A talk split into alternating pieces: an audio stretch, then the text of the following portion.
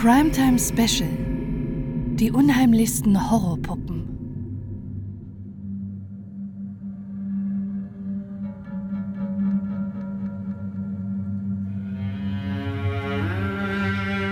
Annabelle. Annabelle ist wohl die bekannteste Gruselpuppe, die seit Jahrzehnten die Menschen fasziniert. Sie ist fest in der Popkultur verankert und es gibt zahlreiche Filme über die unheimliche Puppe. Die berühmten Forscher für paranormale Phänomene Ed und Lorraine Warren haben das Erbe von Annabelle über Jahrzehnte weitergetragen, in deren Museum man immer noch hinter einer gut verschlossenen Vitrine die Horrorpuppe bestaunen kann.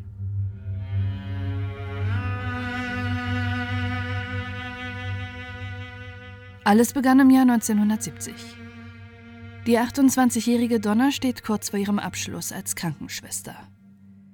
Gemeinsam mit ihrer Mitbewohnerin Angie, die auch gerade ihre Ausbildung als Krankenschwester macht, lebt sie in einer kleinen Wohnung. Zu ihrem Geburtstag macht Donners Mutter ihr eine ganz besondere Überraschung. Sie schenkt ihr eine antike Raggedy Ann-Puppe, inspiriert von einem amerikanischen Kinderbuch von Anfang des 20. Jahrhunderts. In einem Buch wird diese Puppe lebendig, wenn keine Menschen anwesend sind. Donna freut sich über das Geschenk ihrer Mutter und die Stoffpuppe mit den roten Haaren und dem aufgemalten Gesicht mit leuchtend roter Nase zieht bei den beiden Krankenschwestern ein. Doch nur wenige Tage vergehen, als Donna und Angie auffällt, dass sich merkwürdige Dinge in ihrer Wohnung ereignen, vor denen sie sich fürchten. Und im Mittelpunkt der gruseligen Ereignisse steht die Puppe. Donna legt ihre Puppe als niedliches Accessoire entweder auf ihr Bett oder auf die gemeinsame Couch. Doch ohne dass es sich die beiden Frauen erklären können, bewegt sie sich. Zuerst sind es nur kaum wahrnehmbare Bewegungen. Sie ändert ihre Sitzposition oder ihre Arme, doch mit der Zeit werden die Bewegungen immer deutlicher. Mal verschränkt sie ihre Beine, mal steht sie aufrecht, obwohl sich die beiden Frauen sicher sind, die Puppe hingelegt zu haben.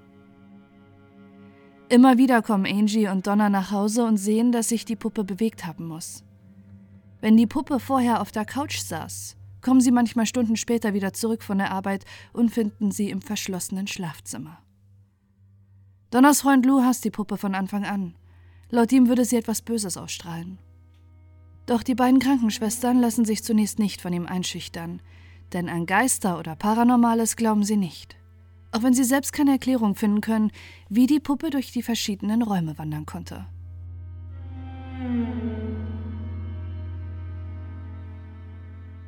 Es vergeht ein Monat, bis Donna und Angie eine weitere furchteinflößende Entdeckung machen. Die Puppe scheint sich nicht nur zu bewegen. Sie beginnt zu kommunizieren. Sie finden Zettel, auf denen mit einer Kinderschrift steht Help us, Help me und Help Lou. Wer hat die Hilferufe geschrieben? Kann es wirklich die Puppe gewesen sein? Nicht nur die Zeilen machen den beiden Frauen zunehmend Angst. Die Zettel sind auf Pergamentpapier geschrieben, welches sie gar nicht zu Hause haben. Ist vielleicht jemand bei ihnen eingebrochen, der ihnen Angst machen wollte? Doch auch das können Donna und Angie ausschließen. Nichts ist in der Wohnung ungewöhnlich, nichts deutet auf einen fremden Eindringling hin. Alles, was in der Wohnung nicht mehr an seinem Platz steht, ist die Puppe. Wenige Tage nach dem Fund der Hilferufe macht Donna die nächste erschreckende Entdeckung. Sie ist es mittlerweile schon fast gewohnt, dass die Puppe nicht mehr an ihrem Platz sitzt, wo Donna sie, bevor sie zur Arbeit ging, hingesetzt hat. Auch an einem Abend, als Donna nach Hause kommt, liegt die Puppe nicht mehr an ihrem Platz im Wohnzimmer, sondern in Donners Bett. Das ist aber nicht das einzige Erschreckende. Sie findet an den Händen und der Brust der Puppe eine rote Flüssigkeit, die wie Blut aussieht.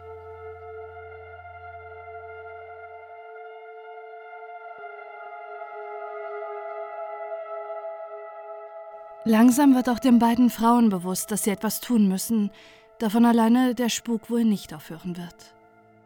Sie kontaktieren ein Medium, welches eine Seance abhält, und Donna und Angie etwas Interessantes zur Geschichte ihres Hauses erzählt. Das Medium ist sich sicher, dass die Puppe von Annabel Higgins heimgesucht wird. Die Familie Higgins lebte Jahrzehnte zuvor auf dem Grundstück, auf dem nun Donners und Angies Apartmentkomplex liegt. Das Haus der Higgins ist klein und ein großes Feld grenzt an das Grundstück. Die Higgins waren eine glückliche Familie, doch das Unheil traf sie mit einem Schlag. Eines Tages war ihre siebenjährige Tochter Annabel unauffindbar. Als die Familie nach ihr suchte, fanden sie das Mädchen schließlich auf dem Feld neben ihrem Haus. Sie war tot. Ergriffen von der Geschichte treffen Donna und Angie eine Entscheidung. Sie haben Mitleid mit Annabelle, die wohl nie ihre Ruhe finden konnte, deshalb entschließen sie sich, die Puppe zu behalten. Doch sie sollten schon bald erfahren, dass Annabelle kein guter Geist ist, sondern etwas viel Schlimmeres vorhat.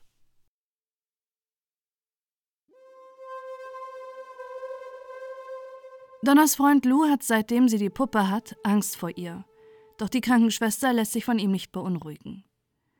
Dass Donna weiterhin die Puppe behält, trotz der Seance mit dem Medium und dem Wissen, dass der Geist eines verstorbenen Kindes die Puppe heimsuchen würde, schürt die Angst von Lou. Als Lou eines Tages bei seiner Freundin übernachtet, schreckt er mitten in der Nacht wach auf. Seit einiger Zeit quälen ihn Albträume, aus denen er schweißgebadet und voller Panik erwacht. Auch in dieser Nacht hat er wieder einen dieser Träume. Und als er aufwacht, kann er nichts Außergewöhnliches im Zimmer von Donna feststellen, bis er an sich herunterblickt. Annabelle krabbelt an ihm hoch, über seine Beine bis hin zu Lus Brust.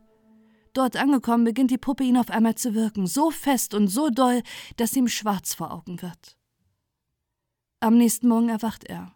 Doch Lou ist sich sicher, dass seine Begegnung mit Annabelle kein böser Traum war. Doch bevor er etwas gegen die Puppe unternehmen kann, hat er bereits das nächste unheimliche Vorkommnis mit ihr. Lou und Angie planen einen Roadtrip für die drei. Donna ist an diesem Tag nicht zu Hause, doch als er mit Angie zusammensitzt, hört er aus Donners Zimmer ein merkwürdiges Rascheln. Angie und er fürchten sich, dass vielleicht jemand eingebrochen sei, weshalb Lou leise zum Zimmer geht. Als er die Tür aufreißt, kann er aber nichts Verdächtiges feststellen. Es gibt keine Einbruchsspuren und alles in Donners Zimmer ist an seinem Platz. Auch Annabelle liegt auf dem Boden, wo sie achtlos hingeschmissen wurde. Er durchsucht das Zimmer, doch als er näher an die Puppe herantritt, überkommt ihn ein unwohles Gefühl. Es ist, als würde jemand hinter ihm stehen. Als er noch einen Schritt näher herantritt, merkt er auf einmal einen brennenden Schmerz auf seinem Körper. Er rennt aus Donners Schlafzimmer und sieht, dass er auf der Brust blutet. Sieben Kratzer, drei vertikal und vier horizontal, sind auf seinem Oberkörper. Sie bluten und schmerzen wie Verbrennung. Keiner kann sich erklären, wie Lue in einem menschenleeren Raum diese Kratzer zugefügt werden konnten. Doch noch etwas Merkwürdiges passiert. Die Kratzer heilen ungewöhnlich schnell. Nach einem Tag sind die Wunden schon fast weg. Am zweiten Tag kann man nichts mehr von den Kratzern erkennen.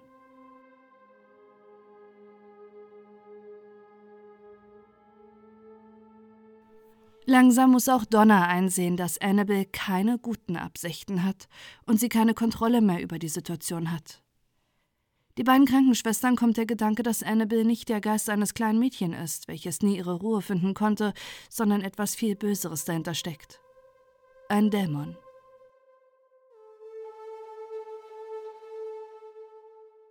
Nachdem ihr Freund attackiert wurde, wendet sich Dana an die katholische Kirche und Pater Cook kontaktiert, nachdem er die Geschichte der beiden jungen Frauen hörte, Ed und Lorraine Warren.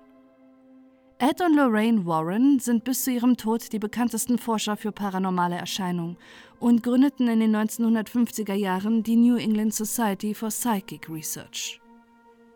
Das Ehepaar arbeitet gemeinsam an zahlreichen Fällen, die heute mittlerweile vielfach verfilmt wurden. Ed ist in ihrem Team der Dämonologe. Lorraine dient als Trance-Medium, die die Verbindung zu Geistern herstellt. Als die Warrens bezüglich Annabelle kontaktiert werden, interessieren sie sich sofort für den Fall und fahren zur Wohnung der beiden Krankenschwestern, wo sie mit Donna, Angie und Lou sprechen. Sie kommen zu dem Entschluss, dass nicht die Puppe besessen sein würde. Es gäbe eine unmenschliche Präsenz, die die Puppe manipulieren würde. Geister nehmen keine leblosen Gegenstände wie Häuser oder Spielzeuge ein. Ein unmenschlicher Geist kann sich an einen Ort oder ein Objekt binden, und genau das ist im Fall Annabel geschehen. Dieser Geist manipuliert die Puppe und schuf die Illusion, dass sie lebt, um Anerkennung zu erlangen. Der Geist wollte nicht an der Puppe hängen bleiben, sondern einen menschlichen Wirt besitzen. So die Warrens. Es sei somit kein Geist, der die Puppe eingenommen hat, sondern ein Dämon würde sie steuern. Zuerst hätte der Dämon mit Hilfe von Teleportation die Puppe bewegt, um die Aufmerksamkeit von Donna und Angie zu bekommen. Dass sie ein Medium eingeschaltet haben, ist für die Warrens ein großer Fehler.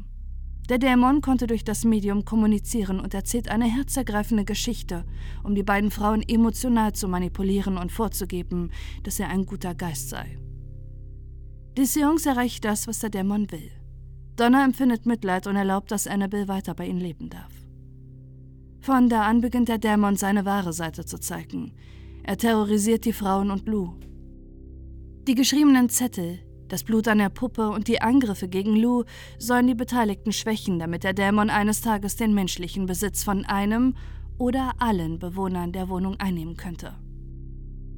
Die Warrens sind sich sicher, dass dieses Stadium bereits in wenigen Wochen eingetreten wäre, deshalb mussten sie schnell handeln. Ed und Lorraine Warren reinigen die Wohnung und lassen von dem Pater einen Exorzismussegen sprechen. Ed Warren erklärt das wie folgt. Der bischöfliche Segen des Hauses ist ein wortreiches, siebenseitiges Dokument, das ausgesprochen positiver Natur ist.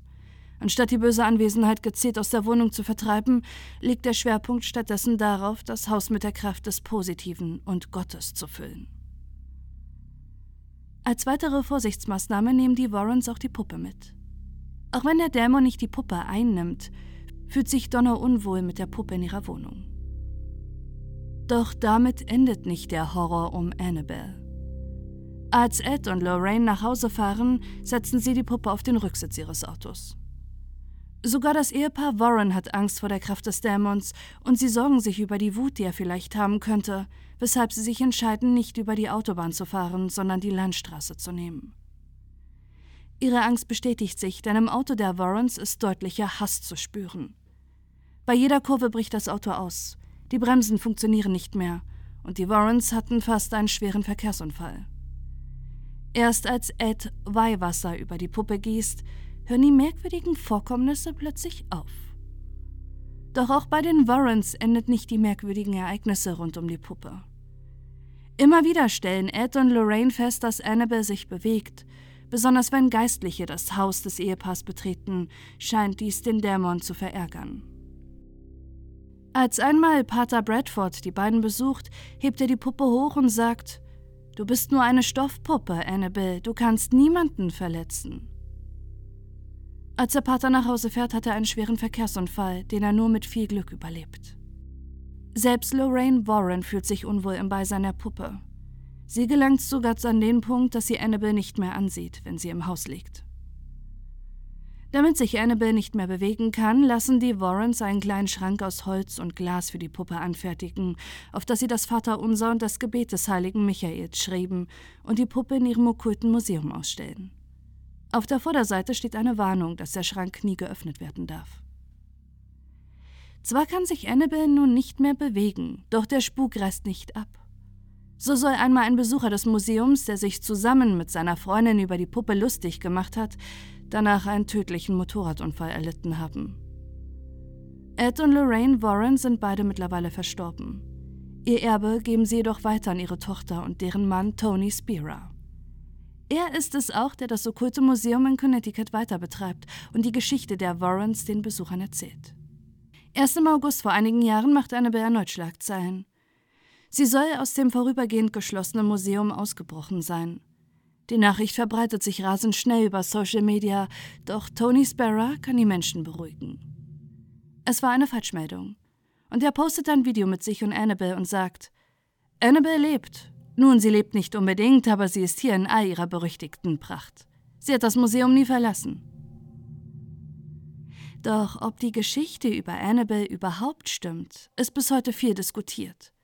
Und Kritiker erkennen immer wieder Zusammenhänge zwischen Annabeth Spukgeschichten und damaligen Büchern oder Kindersendungen. Und noch etwas lässt an der Glaubhaftigkeit zweifeln. Keiner der involvierten Personen hat sich jemals öffentlich zum Annabelle-Horror geäußert. Weder Donny, Angie und Lou, noch der Pater, der den Exorzismus in der Wohnung der Krankenschwestern abgehalten hat. Die einzigen Menschen, die den Spuk lebendig gemacht haben und die Geschichte der gruseligen Puppe weitertrugen, waren die Warrens selbst.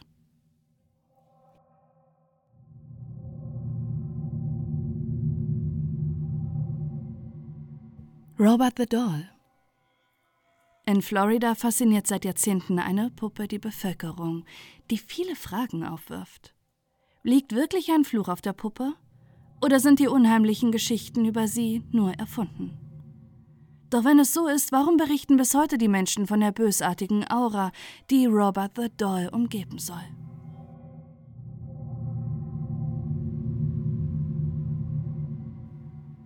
Der Anfang der Geschichte der Puppe Robert geht, je nach Überlieferung, auf das Jahr 1903 oder 1904 zurück.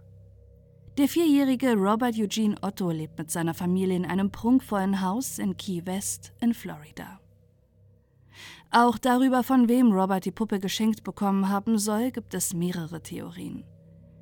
Angeblich hätte er sie von seinem Großvater bekommen. Doch die Menschen in Key West sind sich sicher, dass das karibische Dienstmädchen der Familie Otto dem kleinen Jungen die Puppe schenkte. Angeblich war sie eine Voodoo-Magierin, die schwarze Magie betrieb und dem Kind die Puppe aus Rache an der Familie geschenkt hatte, die das Dienstmädchen bei ihrer Arbeit schlecht behandelte. Sie sei es auch gewesen, die die Puppe mit einem bösen Fluch verhexte. Robert, der von allen Jean genannt wird, nennt die Puppe nach sich selbst. Robert. Robert ist eine ca. 1,2 Meter große Stoffpuppe, die mit Holzwolle gestopft ist. Die Farbrückstände auf dem Gesicht lassen erahnen, dass sie früher bemalt war, und entgegen vieler Gerüchte bestehen die Haare nicht aus Menschenhaar, sondern aus Wollfasern. Die Mitarbeiter des Museums, in dem Robert heute in einem Glaskasten ausgestellt ist, können zurückverfolgen, dass höchstwahrscheinlich die deutsche Firma Steif die Puppe hergestellt hat diese allerdings nie als Spielzeug angedacht war, sondern Deko für ein Schaufenster. Trotzdem liebt Jean seine neue Puppe und kleidet sie, wie er es selbst gern trägt, mit einem Matrosenanzug. Überall, wo Jean hingeht, nimmt er auch Robert mit. Die Puppe wird schnell zu seinem besten Freund und die Eltern bekommen oft mit, wie der kleine Junge mit Robert redet. Doch nach nur kurzer Zeit beginnen sich die unheimlichen Vorkommnisse im Haus der Ottos zu häufen. Es beginnt damit, dass Jean viel mit seinem Fantasiefreund spricht. Ein normales kindliches Verhalten, wie die Eltern zunächst denken. Doch eines Tages hören sie eine tiefe Stimme antworten, die anscheinend aus der Puppe kommt. In einer Nacht erwacht die Mutter von Jean von einem lauten Schrei ihres Sohnes. Als sie endlich das verschlossene Zimmer von ihm aufbekommt, liegt Jean im Bett. Ringsherum sind die Möbel umgeworfen und Robert sitzt an seinem Bettende. Alles, was Jean sagen kann, ist, Robert war das. Zuerst glauben die Eltern, dass Jean dies als Ausrede nimmt. Doch das Szenario soll sich fortan in der Familie Otto gehäuft haben. Immer wieder werden die Eltern nachts wach, weil Dinge umgefallen sind. Jedes Mal erklärt ihnen Jean, dass es Robert war. Doch es kommen noch mehr unheimliche Vorfälle dazu. Augenzeugen, darunter auch Jeans Eltern und Verwandte, berichten immer wieder, dass sie die Puppe sprechen sehen sowie dass sie blinzelt und lacht. Robert soll sich auch bewegen können. So sehen zum Beispiel die Nachbarn, dass die Puppe selbstständig an den Fenstern entlang geht. Und auch Verwandte und Gäste der Familie Otto bestätigen, dass sie sahen, wie Robert von Zimmer zu Zimmer huschte. Ein Klempner bekräftigt diese Sichtung. Als er eines Tages bei Familie Otto etwas reparieren soll, vernimmt er zuerst Kinderlachen. Doch keines der Kinder ist zu diesem Zeitpunkt zu Hause. Außerdem sieht er, wie Robert erst in der einen Seite des Zimmers sitzt und einen Augenblick später ganz woanders liegt. Immer wieder vernimmt die Familie ein Kichern, das zu keinem ihrer Kinder passt. Über die Jahre wird dieses immer gehässiger und Robert scheint zunehmend bösartiger zu werden, der nun auch anfängt, die anderen Kuscheltiere und Puppen von Jean zu verstümmeln. Doch trotz der vielen unheimlichen Ereignisse sind Jean und Robert beste Freunde und das für ihr gesamtes Leben.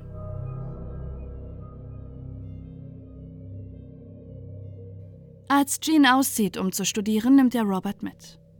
Er absolviert ein Studium der bildenden Künste an der Universität in Chicago und geht nach New York und Paris, um als Künstler zu arbeiten. Überall hin begleitet ihn Robert, auch als er nach dem Tod seiner Eltern zusammen mit seiner Frau Anne zurück in sein Elternhaus zieht. Sein großer Traum ist es, das Haus in ein Museum zu verwandeln. Dieser Traum bleibt ihm zwar verwehrt, doch das prunkvoll gestaltete viktorianische Haus gilt heutzutage als Künstlerhaus. Zunächst hat Jean seiner Puppe ein eigenes Zimmer eingerichtet, in dem Robert vor dem Fenster sitzen und auf die Straße blicken kann. Doch seine Frau Anne hat schon immer Angst vor der Puppe und zwingt ihren Mann, dass Robert auf den Dachboden verbannt werden soll. Ihr zuliebe geht Jean der Bitte zwar nach, aber er schafft auf dem Dachboden für Robert sein eigenes Reich. Er bastelt die Möbel, Spielzeug und sogar sein eigenes Kuscheltier, was Robert auch heute im Museum noch im Arm hält. Doch die Puppe scheint nicht begeistert über sein neues Zuhause gewesen zu sein. Besucher vernehmen immer wieder Schritte auf dem Dachboden und ein hinterlistiges Lachen. Nachbarn und Kinder, die die Straße entlang gehen, um zur Schule zu gehen, bemerken, wie Robert sie verspottet und immer wiederkehrend am Schlafzimmerfenster sitzt. Jedes Mal, wenn sie Jean davon erzählen, muss er feststellen, dass es die Puppe jedes Mal wieder geschafft haben muss, sich aus dem abgeschlossenen Dachboden zu befreien und sich irgendwie den Weg nach unten bahnt. Auch Jeans Frau Anne soll Opfer von Roberts Attacken geworden sein. So soll sie angeblich von der Puppe geschlagen, gekratzt und auf den Dachboden eingesperrt worden sein. Doch schon damals vermuten nie Menschen, dass Jean selbst hinter der häuslichen Gewalt steckt und Robert als Ausrede nimmt. Mittlerweile ist der Ausdruck Robert did it in Florida weit verbreitet und eine feste Redewendung, wenn man die Schuld von sich weisen möchte. Im Jahr 1974 verstirbt Eugene Robert und das Haus seiner Familie findet eine neue Besitzerin. Myrtle Reuter zieht dort mit ihrer Familie ein. Sie hat eine zehnjährige Tochter, die auf dem Dachboden des Hauses ein tolles Spielzeug findet. Eine lebensgroße Stoffpuppe im Matrosenanzug. Es ist Robert. Doch die Freude über die Puppe hält nicht lange, denn schon bald häufen sich die merkwürdigen Ereignisse im Haus. Immer wieder wird ihre Tochter nachts wach, weil Möbel umgeschmissen werden. Jedes Mal, wenn Myrtle in ihr Zimmer kommt, sitzt Robert am Bettende und ihre Tochter sagt ihr, dass Robert das getan hätte. Auch bei den Reuters scheint die Puppe ihre unheimliche Seite zu zeigen und vor allem eins zu wollen: die Leute aus dem Fenster beobachten und sie verspotten. Jedes Mal, wenn Myrtle Robert irgendwo hinsetzt, findet sie die Puppe im Schlafzimmer am Fenster wieder. 20 Jahre lang behält Familie Reuter die Puppe, bis sie sie schlussendlich im Jahr 1994 an die Martello-Galerie des Key West Art and Historical Museums in der Heimatstadt spendet, wo Robert bis heute in einer Glasvitrine ausgestellt ist. Das Team des Museums hält zwar die Behauptung von Myrtle Reuter als übertrieben, doch nach nur kurzer Zeit sagen auch sie, dass sie bemerken, wie sich Roberts Gesichtsausdruck verändern kann. Er blinzelt und hebt die Hand. Außerdem ist ein dämonisches Kinderlachen in den Räumen zu hören. Bis heute berichten Besucher des Museums von einer bösartigen Ausstrahlung, die Robert umgibt. Immer wieder würde er die Leute verhöhnen und ihre Kameras zerstören. Das Museum warnt deshalb seine Gäste immer wieder. Sie müssen Robert erst fragen, bevor sie ein Bild von ihm machen. Wenn er nicht reagiert, dürfen sie ein Foto schießen. Doch ob die Geschichte von der Puppe Robert wahr ist und ein Hausmädchen das Spielzeug des kleinen Jungen verfluchte, oder ob Jeans Besessenheit mit dieser Puppe der Grundstein für die Urban Legend ist, wird wohl nie geklärt werden.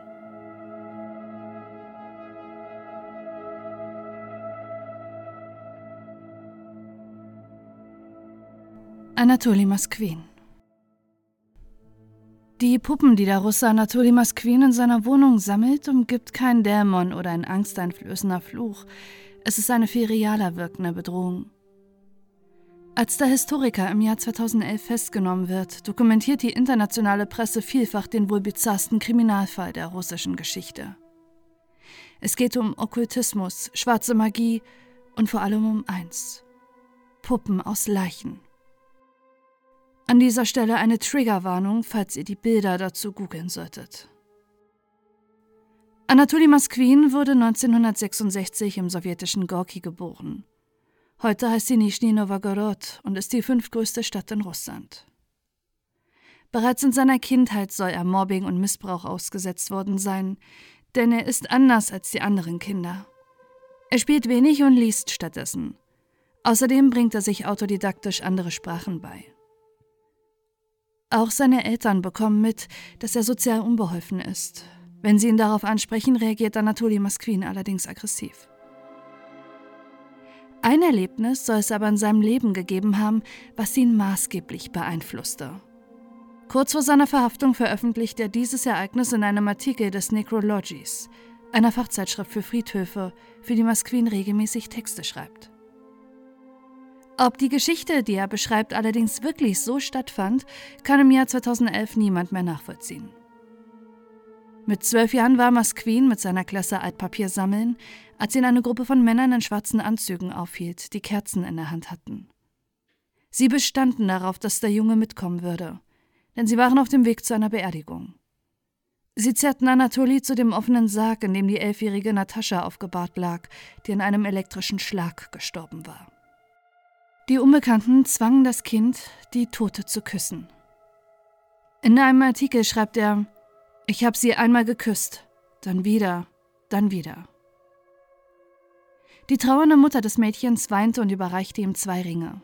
Einen sollte er tragen, den anderen legte er auf die tote Natascha. Dann ging er.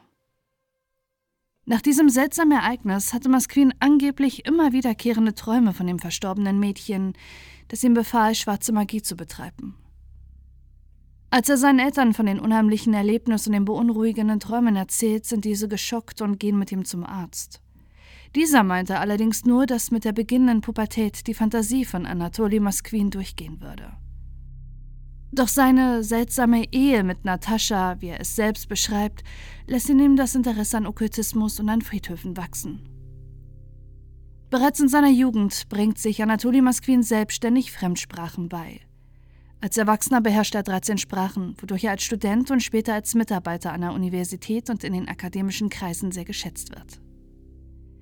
Er studiert an der Philologischen Fakultät in Moskau und seine Schwerpunkte liegen auf der keltischen Geschichte und Folklore sowie Linguistik. Während seines Studiums beginnt er sich mehr dem Okkultismus und der schwarzen Magie zu verschreiben und verbringt viel Zeit auf Friedhöfen. Nach seinem Abschluss arbeitet er in der Lehre an der Uni seiner Heimatstadt und veröffentlicht unzählige Bücher, Papers und Artikel, die bis heute in der Fachliteratur zu finden sind. Gelegentlich arbeitet er auch als Journalist für Lokalzeitungen. Seine Kollegen beschreiben ihn als freundlich und fleißig. In seinem Fachgebiet ist er ein Genie doch gleichzeitig ist er exzentrisch und ein Sonderling. Während seines Studiums legt er ein Zölibatgelübde ab. Er raucht nicht, trinkt keinen Alkohol und hat keine Beziehungen. Bis zu seiner Verhaftung mit Mitte 40 lebt er bei seinen Eltern, die ihn finanziell unterstützen. Sie kennen seine etwas verschrobene Art, weshalb es ihnen nicht komisch vorkommt, als Anatoly Masquin seine Eltern im Jahr 2005 eröffnet, dass er zu einer zweijährigen Forschungsreise aufbrechen will. Er zieht in dieser Zeit über die Friedhöfe des Landes und gibt später an, auf insgesamt 752 Friedhöfen geforscht zu haben. Er vertieft sich in die Geschichte der dort begrabenen Menschen und veröffentlicht im Anschluss mehrere Publikationen mit dem Titel Great Walks Around Cemeteries und What the Dead Said. In diesen zwei Jahren soll er laut eigenen Angaben bis zu 30 Kilometer am Tag gelaufen sein, aus Pfützen getrunken und in Heuballen und auf Friedhöfen geschlafen haben. Nach seiner Forschungsreise kehrt er zurück in sein Elternhaus. Doch seit 2003 gibt es Beschwerden in Nizhny Novgorod, dass die Gräber von Mädchen und Kindern geöffnet werden. Seit 2009 häufen sich diese Anschuldigungen massiv. Ein Verursacher dieser Grabschändung kann die Polizei allerdings lange nicht ausmachen. Erst im Jahr 2011 kommen die Ermittler eher zufällig auf einen möglichen Verdächtigen. Seit dem Terroranschlag auf den Moskauer Flughafen im Januar 2011 melden Zeugen, dass sich immer wieder ein Mann auf einem muslimischen Friedhof in Nischni Novgorod herumtreibt. Es ist Anatoly Masquin, der zunächst im Oktober 2011 wegen des Verdachts, dass er muslimische Friedhöfe beschmutzt, festgenommen wird. Als die Polizei allerdings seine Wohnung durchsucht, um Beweise für ihren Verdacht zu bekommen, machen sie die schockierende Entdeckung, die Anatoly Masquin in der Presse einen furchteinflößenden Namen einbringt. Der Herr der Mumien. In der maßlos vollgestopften Wohnung, in der er mit seinen Eltern lebt und sich 60.000 Bücher und Dokumente bis zur Decke stapeln, findet das Ermittlungsteam insgesamt 29 menschengroße Puppen. Einige ähneln antiken Puppen mit einem Porzellangesicht. Andere wiederum haben stark geschminkte, unheimliche Gesichter, deren Kopf und Hände mit Stoff umwickelt sind. Manche der Puppen sind auf Spieluhren befestigt, die Lieder abspielen, wenn man sie bewegt. Andere wiederum haben rasselnde Gegenstände in ihnen, die Geräusche machen. Als die Polizei die Wohnung räumt, um nach Beweisen zu suchen, fällt ihnen besonders solch eine Puppe auf, die etwas Klackerndes in sich hat. Mit der Vermutung, dass Masquin in den Puppen etwas versteckt, öffnen sie die erste und sind fassungslos. All die Puppen sind mumifizierte menschliche Körper.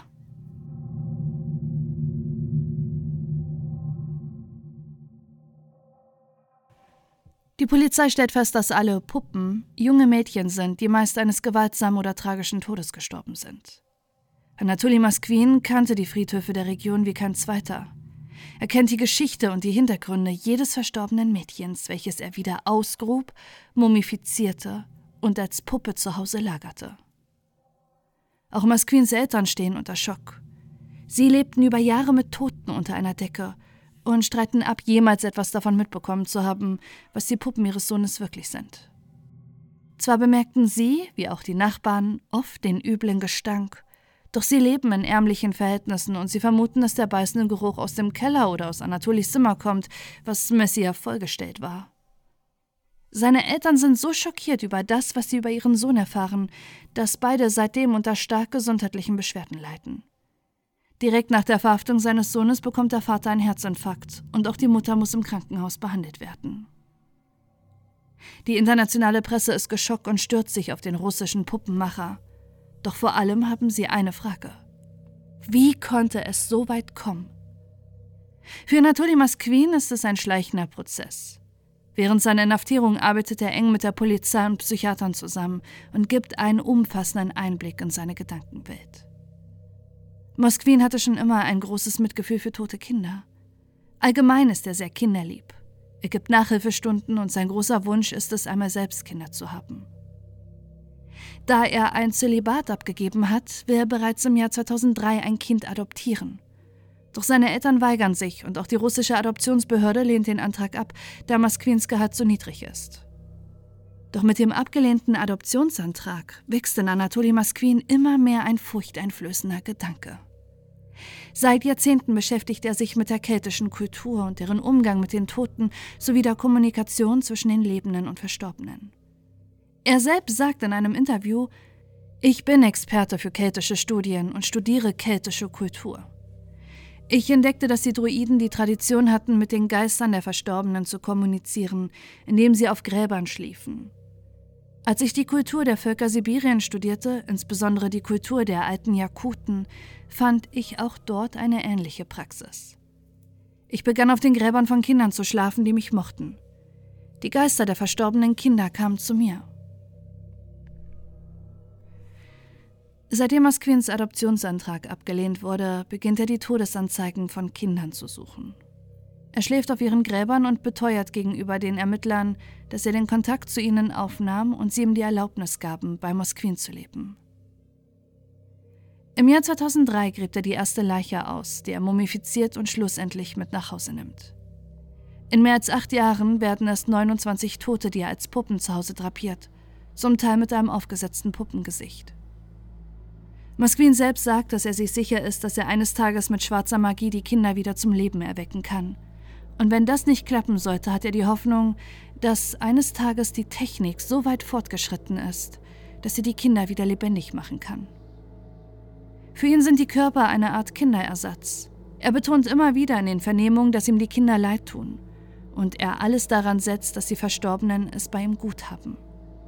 Er singt mit ihnen und schaut fern. Er studiert das frühere Leben der Kinder, wodurch er ihre Vorlieben kennt und feiert ihre Geburtstage. Auch seine Eltern bestätigen das. Zwar wussten sie nicht, was es wirklich mit den Puppen ihres Sohnes auf sich hatte und waren beunruhigt, dass er sie als erwachsener Mensch noch mit Puppen spielt, gleichzeitig kennen sie aber auch seine sozialen Probleme und hielten seine Sammlung für eine seiner vielen Marotten. Aber sie bestätigen auch, dass Anatoly Masquin sie wie echte Kinder behandelte. Als die Familie zusammen Silvester feiert, setzt er eine seiner Puppen an den Tisch und sagt zu seinen Verwandten, das ist Marsha, hab keine Angst vor ihr.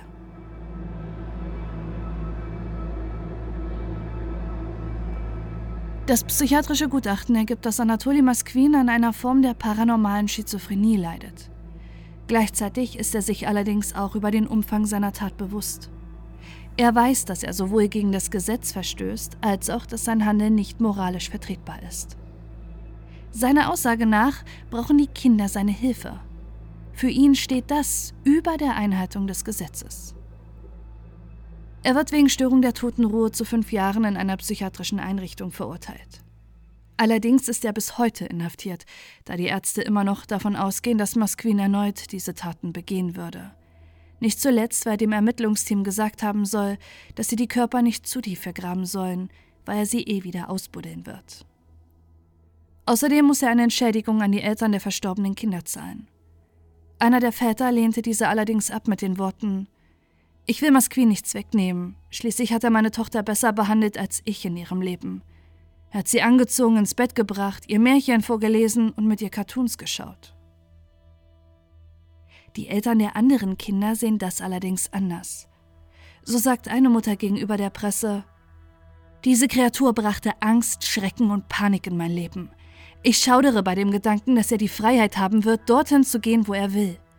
Weder meine Familie noch die Familien der anderen Opfer werden friedlich schlafen können. Er muss überwacht werden. Ich bestehe auf eine lebenslange Haftstrafe, nur unter ärztlicher Aufsicht, ohne das Recht auf Freigang. Rückwirkend haben viele seiner Kollegen, die mit Masquin forschten, ihre Zusammenarbeit aufgegeben. Seine Eltern leben in völliger Isolation, da sie von Verwandten und Bekannten gemieden werden für die Taten ihres Sohnes. Auch sie wünschen sich, dass Anatoly Masquin nie wieder freikommt, da sie Angst haben, dass er wieder rückfällig wird.